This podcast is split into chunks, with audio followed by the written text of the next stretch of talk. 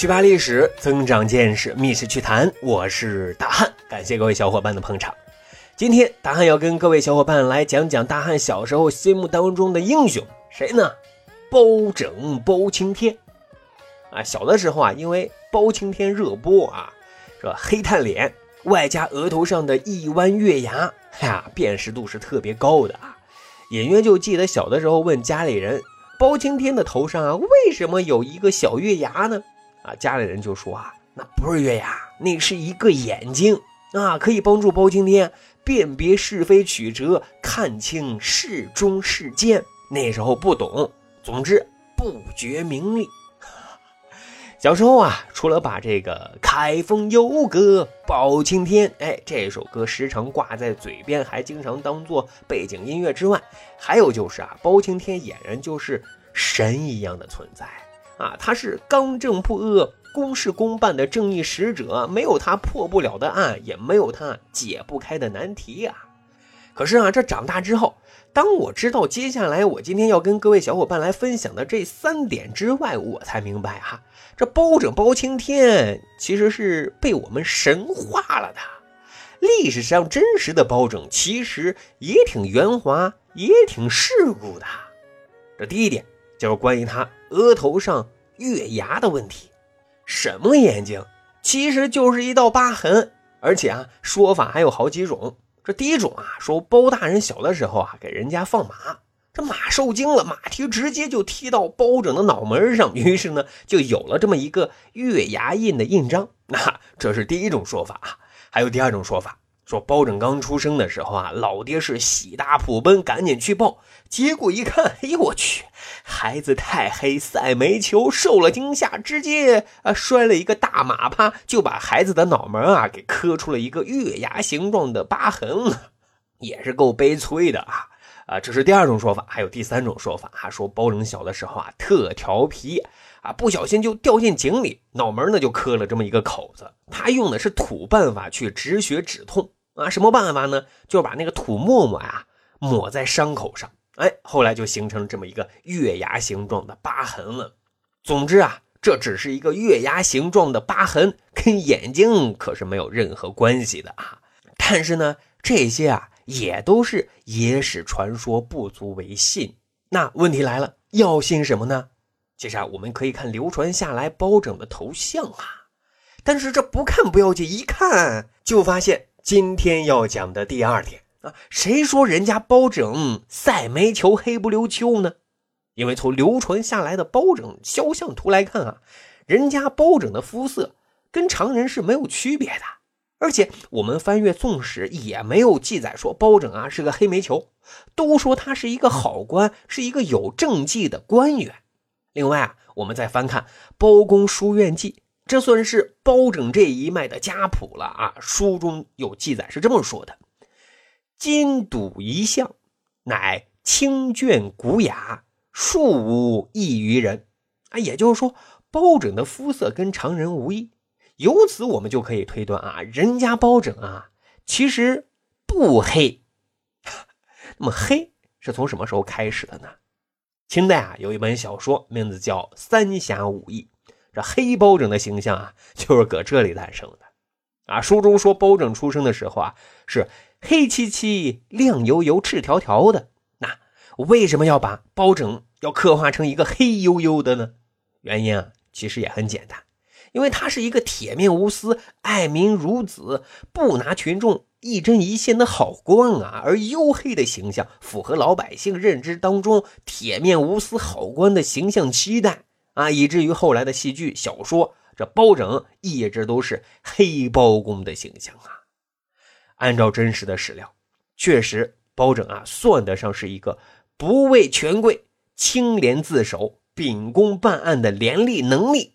一生当中弹劾过很多人，也为很多人谋过不平，办过不少大案要案，甚至给大 boss 宋仁宗提意见，都是唾沫横飞，喷的宋仁宗啊满脸都是的。但是，包拯果真死守真理吗？不懂得变通吗？其实啊，还真不是。哎，这就是我发现的第三点啊，包拯啊，并非真正的铁面无私，甚至还有一些圆滑的。说北宋的名臣张敦。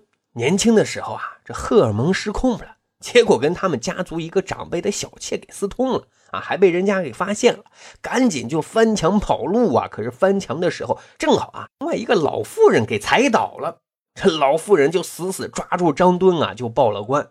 这审理案子的正是包拯。这包拯啊，在简单的询问了缘由之后，就草草的宣判了结果啊。怎么判的呢？就让张敦啊。赔偿老妇人的医药费，其他责任一概不究。哎，这里头啊有个时代背景，通奸这件事啊，按律至少要被关上两到三年黑屋子的，不去追究是几个意思呀？其实也很好理解，因为张敦这个家族啊是个传统的士大夫家族，搞了这么一出花花新闻，实在是丢脸。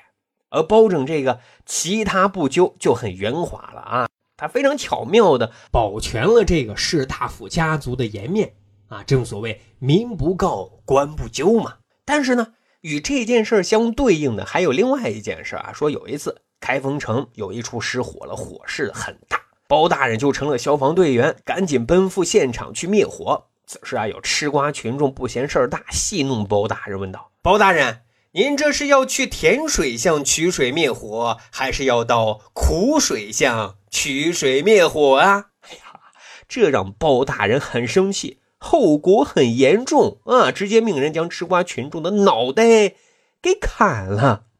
各位啊，你说这吃瓜群众固然有错，但是还不至于掉脑袋吧？啊，这包大人的执法尺度是不是也有一些任意妄为了呢？不过啊，有人就解读了，说就是要树立权威，因为有些威严那是万不可触犯的。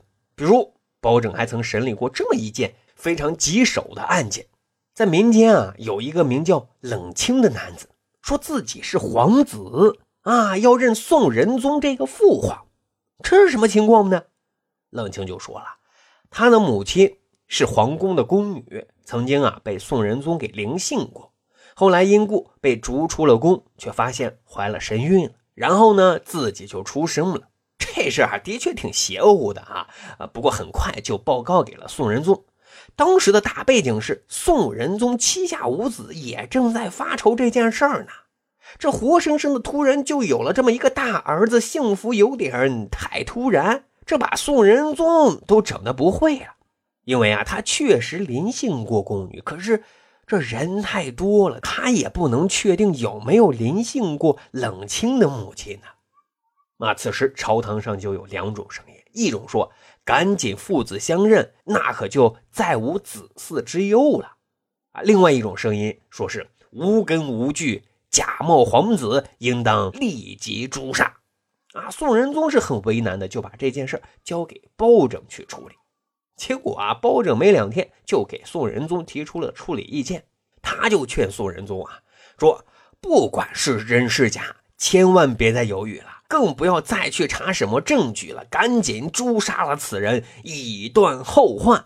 如果这开了先河，那您在民间想要多少皇子，就能有多少皇子蹦出来，那国家岂不乱套了吗？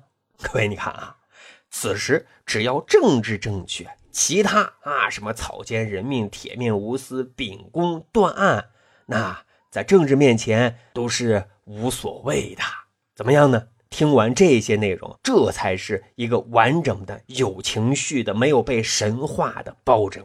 当然了，人无完人，包拯的确算得上是一个有作为、有能力、有水平的清官能力，也因此呢。包拯二十六年间啊，升官二十五，官至三司师、枢密副使，距离宰相之位也只差半步呀。